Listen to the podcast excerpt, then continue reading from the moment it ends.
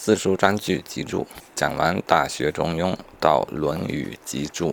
正文开始之前有两篇小文章啊，第一篇是《论语序说》，相当于做个序，主要内容是介绍了孔子的生平。文末呢，对于读《论语》引用了一些臣子的言论，臣子应该指的是程颐，大概说有的人读《论语》读完了啥事儿没有，有的人呢能从一两句得到共鸣。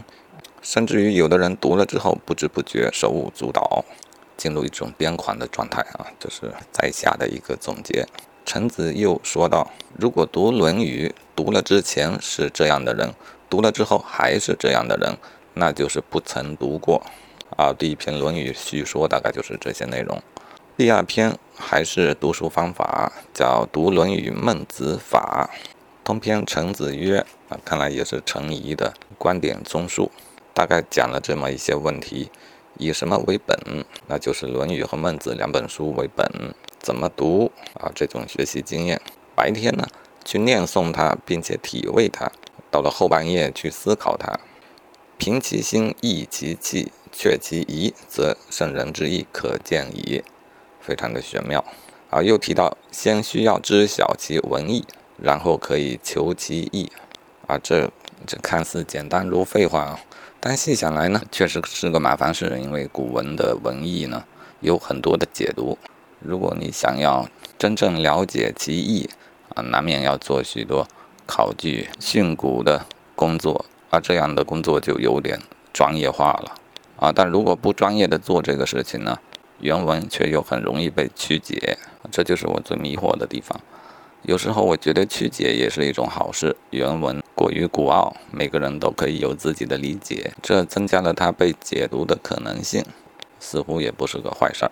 每个人似乎都从中汲取了有营养的东西，其实呢是自己所喜欢的东西，但这样做显然与求真是矛盾的，啊，因为孔子的本意只会有一个，那我们又无法成为一个。经史考据的专业的学者，有什么快速的办法呢？啊，我个人认为应当如此，就是可以做各种尝试的解读，但是呢，所有前后的解读应当可以体系化，互相不矛盾、不冲突，也不显得唐突，我想才算是真正领会了孔子当时所想表达的内容。好，言归正传。